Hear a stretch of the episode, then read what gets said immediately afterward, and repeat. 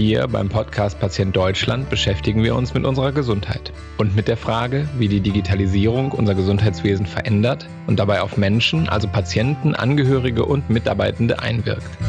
Mein Name ist Carsten Glied. Ich bin Geschäftsführer der Technik Lotsen, einem Unternehmen aus Bielefeld, das Pflegeeinrichtungen und Krankenhäuser bei der digitalen Transformation unterstützt. In Patient Deutschland treffe ich die Menschen, die die Digitalisierung unseres Gesundheitswesens positiv gestalten. Außerdem möchte ich gemeinsam mit meinen Gästen über die Herausforderungen der Digitalisierung des Gesundheitswesens diskutieren und auch positive und ermutigende Beispiele besprechen.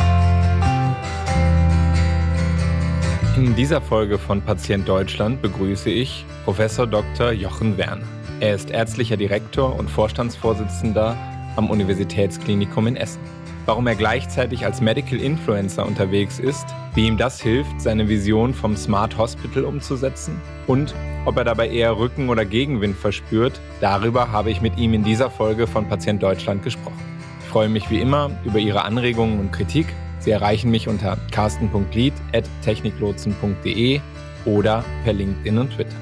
In dieser Folge von Patient Deutschland hatten wir leichte Probleme mit der Audioqualität, weil wir auf ein anderes technisches Setup ausweichen mussten. Ich denke aber, so ist es allemal besser, als wenn wir die Folge nicht aufgenommen hätten. Also viel Spaß und die Bitte um Entschuldigung.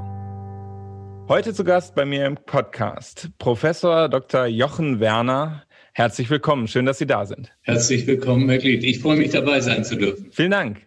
Sie haben so viel Hüte auf, äh, dass ich gar nicht weiß, wo wir anfangen sollen. Medical Influencer. Sie sind äh, gleichzeitig aber auch im äh, ärztlicher Direktor und Vorstandsvorsitzender in der Universitätsmedizin in Essen. Ähm, Sie sind ja eigentlich HNO-Arzt. Also wie stellt man Sie eigentlich richtig vor? Ich glaube, das Ganze ist ja immer eine Mischung und ich bin jetzt 62 Jahre alt und da ist natürlich einiges zusammengekommen. Und ich glaube, die richtige Beschreibung ist zu sagen, dass ich das, was ich momentan mache, und das geht über die ganzen Jahre, immer sehr leidenschaftlich gemacht habe. Und dass man, wenn alles gut läuft, aus der Vergangenheit lernen kann. Und deshalb, es dreht sich alles um Medizin. Es dreht sich ganz viel um Fokus auf Patienten. Aber es dreht sich auch viel um Neugierde, ähm, ja, um Neues. Würden Sie nochmal die wichtigsten Stationen so aus Ihrer Sicht so in Ihrem Lebenslauf beschreiben, damit unsere Hörerinnen und Hörer ein bisschen eine Vorstellung haben, äh, wen Sie da am Mikrofon haben? Sehr gerne, Herr Glied. Also ich habe erstmal Medizin studiert in Kiel und dann habe ich während des Studiums immer überlegt, für welche Fachdisziplin werde ich mich äh, irgendwann später entscheiden. Und das hängt ja auch davon ab, wie ist die Professorin, wie ist der Professor, wie kann diese Person einen begeistern. Und so habe ich so unterschiedliche Ideen gehabt. Und mich hat immer der Kopf sehr fasziniert. Das ging schon mit der Anatomie los. Die ist im Kopf sehr komplex. Dann haben mich Sinnesorgane interessiert. Und so endete ich quasi bei der Hals-Nasen-Ohrenheilkunde, habe meine Weiterbildung zum Facharzt gemacht, hatte den Schwerpunkt Onkologie, also Krebserkrankungen von Mundhöhle, Rachen und Kehlkopf vor allem. Und dann äh, kam der Ruf nach Marburg und dann durfte ich für 13 Jahre die Marburger Hals-Nasen-Ohrenklinik leiten, habe mich sehr wohlgefühlt, viel äh, auch operiert, aber unterrichtet, Studenten unterrichtet und eben im Bereich der Onkologie geforscht. Nach dieser Zeit äh, merkte ich, wie so ein bisschen dieses Feuer äh, weniger wurde ähm, durch viele Dinge äh, ausgelöst. Und dann bot man mir die Möglichkeit an, quasi in die ärztliche oder als ärztlicher Geschäftsführer am Universitätsklinikum Gießen und Marburg tätig zu werden. Ich habe dann darüber nachgedacht, habe mich aber dafür entschieden, ähm, sicherlich auch wieder dieser Weg äh, Neues zu erleben und äh, habe dann aber meine ärztliche Tätigkeit beendet, weil ich einfach der tiefen Überzeugung bin, dass wenn man als Arzt äh, tätig ist, geht es nur im Vollamt und nicht äh, nebenher, neben zig Sitzungen. ich glaube, da wird man der einen Thematik unter anderem nicht gerecht. Also kam ich in die Geschäftsführung, börsennotiertes Unternehmen, einzige privatisierte Uniklinik in Deutschland, drittgrößte ähm, habe dort viel lernen dürfen, aber habe auch mich immer wieder einordnen können, was ist mir wichtig. Nach fünf Jahren in dieser Tätigkeit kam die Frage, ob ich mir vorstellen könnte, nach Essen zu wechseln. Und so wurde ich ärztlicher Direktor und Vorstandsvorsitzender, so wie wir heute reden. Der, die Triebfeder war die Möglichkeit, durch den Aufsichtsrat hier mich mehr und mehr für Digitalisierung einzusetzen, weil eines war mir klar, ohne im Detail wirklich die Tiefe zu kennen. Äh, die Digitalisierung wird uns dabei helfen, viele Missstände im Krankenhaus zu beseitigen. Und mit dieser Triebfeder kam ich hierher. Wir haben sehr früh den Wandel zum Smart Hospital hier eingeläutet. Ja, und damit befasse ich mich äh, seit fünf Jahren oder seit fünfeinhalb Jahren jetzt mit einer ganzen Mannschaft von engagierten Personen. Aber das eine geht in meinen Augen auch nicht so richtig ohne das andere. Wenn ich hier Menschen mitnehmen will, wir haben über 10.000 Mitarbeiterinnen und Mitarbeiter, dann verhält es sich eben so, dann kann man natürlich auf die Zeitschriften, die man selbst hier als äh, Betriebszeitschriften quasi rausgibt, hoffen oder mal auf den einen oder anderen, auf die eine oder andere Videobotschaft. Aber ich glaube, es ist mehr und das hängt ganz viel mit Kommunikation zusammen, mit sozialen Medien, mit Sichtbarkeit für dieses Projekt. Und so hatte ich mich irgendwann entschieden, mehr und mehr genau auch in diesem Weg zu gehen. Das findet jetzt nicht jeder gut, aber das ist ja sowieso jedem überlassen. Ich weiß nur, dass ich persönlich durch diese ganzen Kontakte unglaublich viel Bereicherung erfahren habe mit Jungunternehmern, mit Startups, was passiert in der Medizinszene. Das konnten wir ein wenig vermischen. Und ich glaube, in der Zwischenzeit haben wir einige gute Schritte gemacht. Ich sage immer, das ist ein modulares System. Einige Punkte haben wir geschafft, viele liegen vor uns. Aber wenn ich so sehe, wie, da werden wir vielleicht auch noch drüber sprechen, wie die Digitalisierung in Deutschland ist. Ich glaube einfach, man darf nicht warten und auf die große Lösung warten, die einem auf dem Tablett präsentiert wird dann glaube ich, werden wir nicht erleben, dass es wirklich tiefgreifend anders wird.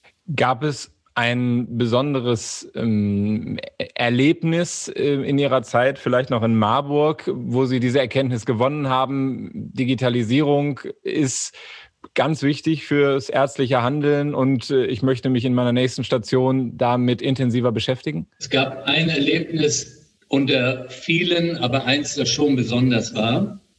Ich hatte äh, die große Freude, mit einem Arzt in Marburg zusammenarbeiten zu dürfen, Professor Jürgen Schäfer. Und Professor Schäfer gilt als der deutsche Dr. Haus, der also äh, so wie Dr. Haus quasi die seltene Erkrankung äh, identifiziert und äh, zudem auch ein sehr menschlicher Arzt ist. Und ähm, der ist ausgezeichnet worden damals eben als der deutsche Arzt des Jahres von der Bildzeitung und von der Techniker Krankenkasse. Und dann haben wir gesagt, das wollen wir natürlich irgendwie nutzen als äh, Uniklinik Marburg. Und dann haben wir ein Zentrum gegründet. Da war ich ein bisschen dran beteiligt. Und das Zentrum heißt Zentrum für unerkannte und seltene Erkrankungen. Warum? Wir, wir reden alle über die seltenen Erkrankungen, aber wir reden nicht über die unerkannten. Die unerkannten sind ganz oft häufig. Und die Menschen haben seit sieben Jahren Beschwerden im Rücken äh, unten rechts. Und man findet es einfach nicht. Die haben dicke Akten und, und, und. Und mit dieser Kombination seltene Erkrankung, unerkannte Krankheiten, wir hatten den Detektiv, der das leidenschaftlich gemacht hat, haben wir es ein bisschen nach außen auch gespielt und die, die Reaktion war überwältigend. Wir hatten 100 Anfragen, wir hatten 1000 Anfragen, es kamen Aktenberge. Wir hatten Einkaufswagen, alles voller Akten. Und es war ganz schnell klar, das wird niemals manuell zu bewältigen sein. Dann war für mich der Weg, dass ich hier nach äh, Essen abbog, aber ich hatte noch mitbekommen, wie sich das dann weiterentwickeln wird. Es wurde dann dort von der Rhön-Klinikum AG mit IBM Watson zusammen ein Projekt aufgelegt. Was für mich das Entscheidende war, ist die Erkenntnis, ohne wirkliche Digitalisierung keine Chance, äh, sich mit solchen Datenmassen wirklich auseinanderzusetzen. Und das geht in die Therapie und vorher ganz besonders in die Diagnostik, weil uns doch allen klar sein sollte, wenn man nicht die richtige Diagnose hat, und leider bewegen wir uns immer noch im zweistelligen Bereich mit Fehldiagnosen, wenn Sie nicht die richtige Diagnose haben, dann müssen Sie ganz großes Glück haben, dass am Schluss die richtige Therapie da ist. Und mit diesem Ansatz bessere Diagnostikdaten zusammenführen, das ist das. Mhm. Ich glaube, das hat sich auch in ein Leitmotiv bei Ihnen fortgesetzt, dass der, der Patient zum Subjekt, also im Mittelpunkt der Handlung stehen soll und nicht so das Objekt des Systems sein soll, wird ja vielleicht durch diese seltenen Erkrankungen besonders äh, deutlich ich nehme, da, nehme daraus, dass Sie ansonsten schon glauben, dass der Mensch ziemlich oft ein Objekt äh, in den, ich sage jetzt mal, klinischen Abläufen äh, ist und, und zu wenig Subjekt. Absolut. Also das war für mich der, der absolut entscheidende Grund, äh, die Seite zu wechseln. Weil ich sah ja als äh, Arzt, ich habe schon, finde ich, mit der ganzen Mannschaft eine ganze Menge dort gemacht. Das Problem war einfach nur, dass ich viele Dinge ja nicht verändern konnte. Also für mich ist es doch so, für Sie auch. Man kommt als Patient in ein Krankenhaus. Das ist in einer ganz ernsten Lebenssituation. Man hat Angst. Man möchte doch schon an der Pforte im Grunde abgeholt werden. Man möchte doch eigentlich äh, quasi äh, wahrgenommen werden in einem gewissen Wohlbefinden. Und man möchte durchgetragen werden durch das Krankenhaus äh, immer in Achtsamkeit. Man, man braucht einfach die Zuneigung. Wie sieht die Realität aus? Man kommt in solches Krankenhaus. Äh, das Problem ist Wartezeiten, manchmal jemand unfreundlich ist, weil auch die Person überlastet ist. Und so fühlt man sich nicht richtig wohl, aber man ist auch noch krank und man wird noch operiert. Und das Essen war kalt oder man hat es sogar vergessen. Und die Medikamente wurden vielleicht verwechselt und die OP fiel auch noch aus. Der kann am Schluss der Patient eine sensationelle äh, Gallenwegsoperation gehabt haben von einem Superchirurgen, aber übrig bleibt, das war nichts. Da möchtet ihr nicht hin, weil er das eigentliche Behandlungsergebnis nicht beurteilen kann. Und deswegen müssen wir doch bei einer hohen medizinischen Qualität, die da ist, müssen wir aber doch das Umfeld verbessern. Und das bekommen wir eben nur hin, wenn wir wirklich die Prozesse optimieren. Das müssen wir tun. Einfach die Prozesse optimieren, hinterfragen und dann können wir sie digitalisieren. Und wenn wir das uns alle vornehmen, dann glaube ich, werden wir Krankenhausmedizin wirklich nachhaltig verbessern. Wie läuft es denn so in Essen auf dem Weg dahin? Ein ganz steiniger Weg. Zuerst muss man natürlich überhaupt die Aufmerksamkeit schaffen. Das bedeutet, äh, wir fingen an mit dieser Initiative und da sind ja nicht gleich alle, die sagen, das ist eine super Idee, weil Veränderung äh, nicht immer positiv ist. Und äh, wie mein ältester Sohn schon immer sagte, das bedeutet Verlassen der Komfortzone. Und ähm, wer will das schon? Also wir haben es eingeläutet. Wir hatten, glaube ich, ganz gute Beispiele. Wir hatten Leute, die das sehr nach vorne gepusht haben und die haben wir auch wieder gefördert. Und deswegen sage ich, der echte Punkt zur Digitalisierung startet im Kopf. Das können Sie nicht. Das ist alles super, was es gibt. Krankenhaus, Zukunftsgesetz, äh, hohe Milliardenförderung, super Programm. Nichts dran zu kritisieren, nur zu loben. Aber wenn das nicht auf eine Bereitschaft im Kopf trifft, dann stehen irgendwo tolle Rechner, äh, super Softwarebeschaffung und sie werden nicht genutzt. Glauben Sie, dass da ein stetiger Wandel alleine durch äh, Altersverläufe der, äh, des Personals kommt? Oder ähm, muss man da aktiv noch was für tun? Also ist das vor zehn Jahren schlechter gewesen und heute automatisch besser? Oder bedarf es ja der Medical Influencer-Kampagne, die Sie auch machen? Also von alleine, glaube ich, passiert gar nichts. Ähm, und natürlich ist die Bereitschaft zum Wandel mit zunehmendem Alter geringer, was nicht bedeutet, dass Ältere dazu nicht mehr fähig sind. Aber es ist doch vollkommen klar, wenn ich noch drei Jahre zu arbeiten habe, dann muss mich schon irgendwas antreiben, um zu sagen, das ist jetzt das Ziel für die nächsten zehn Jahre und drei davon erlebe ich. Ähm, man darf daraus auch nicht schließen, dass alle Jüngeren sagen, das ist eine hervorragende Idee, weil manche sind in einem sehr starren System äh, hierarchisch aufgebaut, sozialisiert worden oder asozialisiert worden, so muss man es ja auch manchmal nennen. Auch da ist es nicht einfach. Deswegen glaube ich, die Jüngeren sind schon eifriger dabei, aber ganz zum Schluss hängt es von der einzelnen Person ab und man muss diese Bereitschaft herauskitzeln, wenn sie nicht vorhanden ist. Oder wie ich es ansonsten mache. Wenn ich merke, jemand will nicht, dann bleibt er stehen. Ich habe keine Zeit, Leute endlos zu beknien, zu überzeugen und zu bitten. Dann geht man mit anderen den Weg weiter und ansonsten bleibt auch mal ein Bereich stehen. Es geht nicht. Jetzt sind Sie als Vorstandsvorsitzender in der kraftvollsten Position, die man sich so vorstellen kann für so ein Unterfangen im Krankenhaus. Ich nehme aber trotzdem wahr, Sie müssen auch bitten und so weiter. Ist das System an sich vielleicht zu starr und zu versäult, um ähm, selbst in so einer so mächtigen Position da durchzudringen? Also über meine Macht kann man sicherlich äh, gut diskutieren.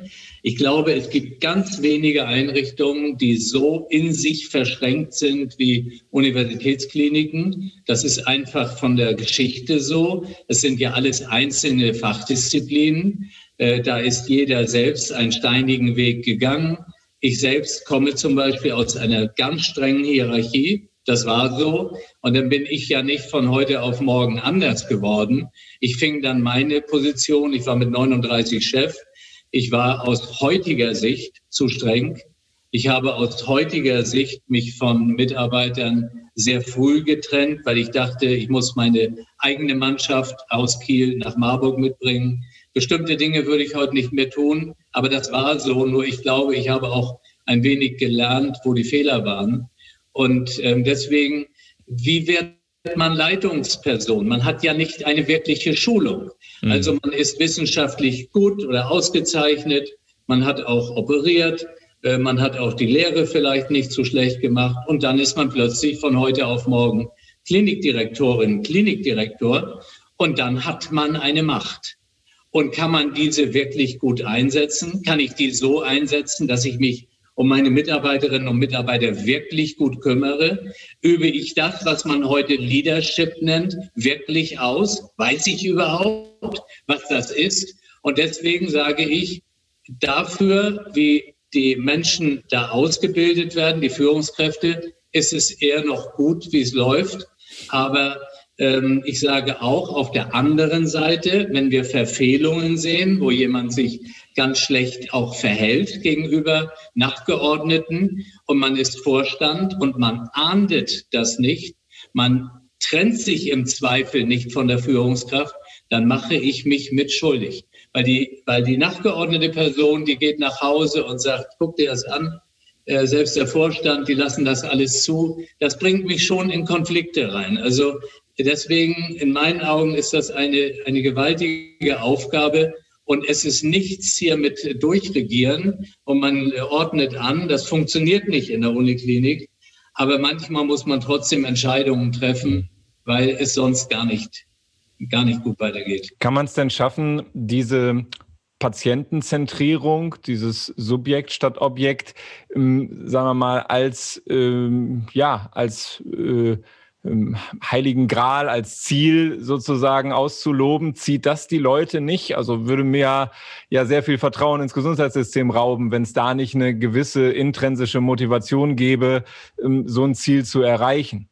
Absolut, ist völlig klar. Deswegen sage ich, die Definition von Smart Hospital bedeutet, Smart Hospital ist eine Steuerungsplattform, die nicht durch Krankenhausmauern begrenzt ist, die also komplett durchgängig ist, auch in die anderen Sektoren, niedergelassene Physiotherapie und, und, und. Und immer fokussiert auf die Patientin, den Patient, von deren Sicht her aus planend und dabei auf ein Krankenhaus bezogen, die Mitarbeitenden nicht vergessend. Also der Fokus aber muss ganz klar auf Patienten liegen und deswegen sage ich, da kommen ja eine ganze Reihe, die auch sagen, Herr Werner hat sowieso keinen Zweck. Das deutsche Gesundheitssystem ist so und so. Natürlich kann man immer alles sagen, hat keinen Zweck. Aber ich glaube einfach ganz zum Schluss, wie man es jetzt auch aktuell gesehen hat mit den Osterruhetagen, am Schluss haben die Menschen eine Macht. Und die können sagen, es geht so nicht. Und wenn das Krankenhauswesen nicht geht, weil man eben dort ewig wartet, dann sagt man irgendwann, nein, ich gehe in ein anderes Krankenhaus. Wenn man telefonisch keinen erreicht, dann ruft man woanders an. Und diese Vorstellung, man ist Uniklinik und unersetzbar, falsch. Ja, das ist mal früher gewesen und das geht auch nicht mehr, weil wir hier im Ruhrgebiet in Nordrhein-Westfalen leben und in Nordrhein-Westfalen haben wir alleine acht Unikliniken. Und ob da jemand 40 Minuten oder 60 länger fährt, wird niemals das Problem sein. Also wir müssen uns ändern und die Patienten werden es irgendwann bewerten. Wir haben eine ziemlich klare Vision davon, was ein Smart Hospital ist und äh, ähm, scheuen ja auch nicht davor zurück, die Kreise sogar äh, weiterzuziehen auf eine, auf eine regionale Versorgung, wenn ich das richtig verstanden habe. Wenn Ihre, wenn Ihr Optimalzustand sozusagen 100 Prozent sind, wo stehen Sie gerade? Sind Sie bei 10 Prozent von, von dem, was Sie da so sehen oder 20 Prozent? Wie würden Sie es gerade beurteilen? Also wenn ich äh, irgendwie eine Veränderung sehe und ich muss ja irgendeinen Zeitrahmen mal sagen und dann sage ich 2015, als ich hierher kam im Oktober und man hat irgendwie so eine Vorstellung äh, nach einigen Jahren, ähm, dann finde ich, sind wir schon irgendwo bei 30 bis 40 Prozent. Mhm und äh, vielleicht in dem einen Bereich bei 70 und in dem anderen bei 10. Deswegen immer modulares System. Wir haben einige, die sind erledigt, andere, die haben noch ganz viel Luft nach oben. Aber ich spüre, was alles passiert ist. Und deswegen finde ich, wenn man jetzt 30, 40 Prozent annimmt, ähm, ist das nicht verkehrt. Können Sie zwei, drei Beispiele sagen, was so ganz kurz, was so Ihre wichtigsten Projekte waren auf dem Weg zu diesen 30, 40 Prozent? Ja, das sind äh, unterschiedliche. Also zuerst war natürlich ein Thema die Einführung der elektronischen Patientenakte. Ähm, das kennen wir alle, die Papierakte. Äh, wir können viel über Datenschutz äh, reden, aber die lag ja typischerweise auch irgendwo auf dem Tresen vor dem Pflegezimmer. Und ähm, deswegen die Papierakte musste ersetzt werden. Wir haben die elektronische Patientenakte eingeführt und nicht nur bei uns am Uniklinikum Standort Campus, sondern auch in den hundertprozentigen Tochterkliniken, die wir haben. Eine sehr große Lungenfachklinik, ein kleineres Krankenhaus am Rande der Stadt, eine herzchirurgische Klinik. Das war ein großer Schritt. Und da fertig ist ja nie so eine Einführung, aber die ist schon sehr, sehr weit. Also das ist gut. Dann haben wir ein Institut für Patientenerleben aufgebaut. Äh, das ist das erste in Deutschland gewesen. In Amerika ist das typisch, Patient Experience. Wie nimmt der Patient äh, das ganze Umfeld wahr, äh, den Umgang mit sich selbst? Ähm, da hatten wir gar nichts. Da haben wir jetzt ein Institut mit vier Mitarbeitenden, ähm, ganz engagierte Personen, und ähm, nicht gegenfinanziert, muss man auch immer ganz klar sagen. Aber wir haben gesagt, das ist essentiell, weil zum Beispiel der Begriff Smart Hospital ja nun nicht total vertrauenseinflößend ist. Mhm. Manche denken da, oh, jetzt kommen die Pflegeroboter und ich weiß nicht was. Ähm, aber deswegen ähm, ist das auch sehr wichtig gewesen. Dann ist ein Projekt, das liegt mir persönlich sehr am Herzen, das war das Thema äh, Erreichbarkeit. Ähm, wenn wir jetzt überlegen, hier ruft jemand an und erreicht keinen. Wir haben das sehr professionell gemacht mit einem äh, Callcenter-Anbieter. Das ist eine lange Reise gewesen. Sie können sich das vorstellen. Das geht mit den Gremienvertretungen, alle Schritte gemacht. Wir haben jetzt einige äh, Mitarbeitende dort, ich kann die genaue Zahl nicht sagen, ich sage mal neun oder so. Auch da haben wir noch einiges vor uns, aber es ist die Logistik da. Und wir haben jetzt begonnen, das im Tumorzentrum bei uns auszurollen. Und das soll das ganze Klinikum äh, dann eben mit zentraler Einfallsnummer und, und, und erreichen. Also das ist ein großer Schritt. Ähm, da finde ich, haben wir auch schon über die Hälfte auf jeden Fall geschafft. Aber jetzt müssen wir eben für die verschiedenen Bereiche Mitarbeitende generieren, die müssen engagiert sein. Es nutzt ja nichts, jemanden dahin zu setzen, der sagt, ich habe eigentlich zu dem anderen Beruf keine Lust, dann gehe ich mal dahin. Also all diese Hemmnisse, die immer möglich sind.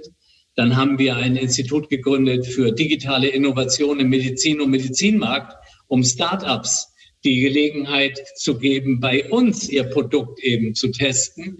Für uns die Chance aber, äh, das Produkt dann nutzen zu dürfen, wenn es gut ist. Und äh, da sind wieder viele Themen. Wir hatten eins mit Tracking. Äh, da hatten wir zuerst einen Weltmarktführer bei uns, der das machen sollte. und äh, haben aber festgestellt, dass wir für diesen Weltmarktführer eigentlich völlig unbedeutend sind. Und dann hatten wir ein Startup, die hoch engagiert waren und jeden Wunsch äh, berücksichtigt haben. Ja, und so war das für uns super. Also deswegen glaube ich, das sind so Beispiele. Ja, und dann gehen Sie eben in, in viele andere Bereiche, ob es Robotik ist und äh, dann ein Institut für künstliche Intelligenz in der Medizin, das wir mit der, der medizinischen Fakultät zusammen äh, aufgebaut haben oder aufbauen. Also da sind viele Themen stoßen. Sie haben zum Beispiel EPA gesagt, das meint ja wahrscheinlich die lokale EPA bei Ihnen, noch nicht das EPA Konstrukt der TI, der Telematikinfrastruktur. Ähm, wenn wir da mal so ein bisschen drauf zu sprechen kommen, ähm, neben den internen Treibern und ihrem Engagement ähm, haben wir ja einmal ein Corona-Jahr hinter uns, ähm, das sehr viel augenöffnend war. Ähm, auf der anderen Seite sehen wir gerade auch aus der Gesetzgebung und der Gematik sehr viele ja, die einen sagen Innovationen, die anderen sagen nach 20 Jahren endlich mal geliefert, aber es kommt jetzt auf jeden Fall was. Ähm, wie würden Sie das bewerten? Wird, werden die nächsten 60 Prozent, die Sie jetzt noch nicht haben, durch ähm, die Erfahrungen aus Corona oder auch durch die ähm, Innovationen, die jetzt äh, vom, von, aus der Selbstverwaltung, vom Gesundheitsministerium äh, kommen, wird es schneller gehen mit den, mit den letzten 60 Prozent? Gibt es da einen Rückenwind? Also es wird in meinen Augen definitiv einen Rückenwind geben. Also wir haben ja aber schon mal den ersten Wind gehabt. Das dürfen wir nicht vergessen, weil das geht in, gerät in Vergessenheit. Das ist seit 2018 hat Herr Spahn mit seinem Team extrem viel bewirkt. Und äh, das war ja eine Riesenerfolgsgeschichte, bis Corona kam. Und äh, dann mussten wir leider erleben, dass es im Grunde eine Vollbremsung war, weil das, was naturgemäß nicht da war, da kann ich jetzt auch gar nicht in irgendeiner Form Herrn Spahn äh, Vorwurf machen. Da sage ich, was ist hier 20, 25 Jahre in Deutschland passiert? So, und dann äh, stellt man plötzlich fest, es funktioniert von vorne bis hinten nicht. Also die Situation ist teilweise ja total fatal. Und ähm, jetzt kommen wir dazu, dass bestimmte Dinge gemacht werden und wir werden sehen, dass das Ganze äh, Fahrt aufnimmt. Aber wir sollten uns besinnen, was er gemacht hat. Es liegen exzellente Vorlagen vor. Und jetzt geht es nur eben leider an die zweite Seite der Medaille. Das eine ist, was man formuliert, was man an Gesetzen beschließt. Und das wird möglicherweise eben, wenn Herr Spahn nicht Gesundheitsminister bleiben sollte, die nächste Person betreffen. Setzen wir das um? Und dann werden möglicherweise die ganzen Interessensverbände wieder kommen und sagen, Mensch, damals, es hat mir schon nicht gepasst, aber jetzt will ich gar nicht mehr. Und es gab ja Corona. Und wir haben ja das erlebt und das erlebt. Und deswegen würde ich mich gar nicht wundern, wenn das irgendwann nicht einen guten Verlauf nimmt. Ich war total positiv bis vor Corona. Mhm. Und äh, mit dem, wenn ich erlebe, was wir in Deutschland umgesetzt bekommen, bin ich zunehmend kritisch mhm. und pessimistisch. Glauben Sie nicht, dass die, die Notwendigkeit, ich sage jetzt mal, einer guten digitalen Infrastruktur und zum Beispiel den Patienten in den Mittelpunkt zu stellen, alleine um nicht so hohe Aufenthaltszeiten, nicht so Schlangenbildung und so weiter zu haben, also dieser Belastungstest des Systems, glauben Sie nicht, der hat noch mal ein paar Leute zum Umdenken gebracht? Ich hatte schon so ein bisschen das Gefühl. Hundertprozentig hat das Leute zum Umdenken gebracht. Aber ähm, es ist, wie ich vorhin das schon mit dem Patienten sagte, es muss den Einzelnen zum Umdenken bringen und der muss sagen, was ist das hier für ein Saftladen? Ich will, dass wir das verändert bekommen. Und dann muss einer kommen, der sagt, wir machen es. Und das kann man wunderbar äh, spiegeln. Äh, der Herr Palmer von, von, Tübingen, der Bürgermeister, der sagt, wir machen es. Fertig. Äh, Herr Matzen in Rostock, wir machen es. In Böblingen, der Landrat. Diese Beispiele, ähm, am Schluss wird es so sein. Und dann folgen die Nächsten. Die sagen dann, Mensch, war gar nicht verkehrt. Äh, dem schließen wir uns an. Wir haben ja diese Eigenart, immer zu warten, bis es die große Lösung gibt. Und dann man sagt, elektronische Patientenakte. Was für eine schwierige Geschichte. Zuerst die elektronische Gesundheitskarte, jetzt die elektronische Patientenakte, auch von der Idee her gut, aber patientengeführt im Grunde Der äh, Dirk Heinrich, ähm, der vom äh, Spitzenverband Deutscher Fachärzte, äh, Vorsitzende, äh, der sagt, wir brauchen eine elektronische Fallakte. Das sehe ich genauso, wo wirklich die Daten zusammenfließen. Aber das wird noch dauern. Nur diese Notwendigkeit, glaube ich, ist erkannt.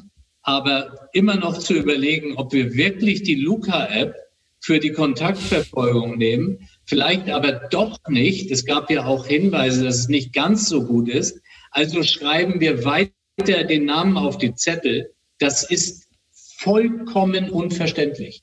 In keiner Weise mehr nachvollziehbar. Nur es gibt die Gesellschaft wieder, ja, die es eben am Schluss erträgt. Und dann wird der Gastronom sagen, alles gut, aber bei mir nicht. Ich mache das mit der App und dann seht, wie es weitergeht. Also Sie plädieren für, für Vorbilder und Verantwortungsübernahme. Sie scheinen das ja auch zu leben, so wie ich Sie jetzt auch gerade kennenlerne. Ähm, was können wir mehr für den Transfer tun? Also wenn Sie jetzt schon mal bei 40 Prozent sind und wir sind ja auch ein Universitätsklinikum, wer, wer guckt auf Sie? Wie, wie geht das äh, mehr in die Fläche? Kann man da noch mehr machen? Also ich glaube, Ganz wichtig ist natürlich Kommunikation. Ich sage immer, Digitalisierung ist das eine, aber die Kommunikation steht drüber.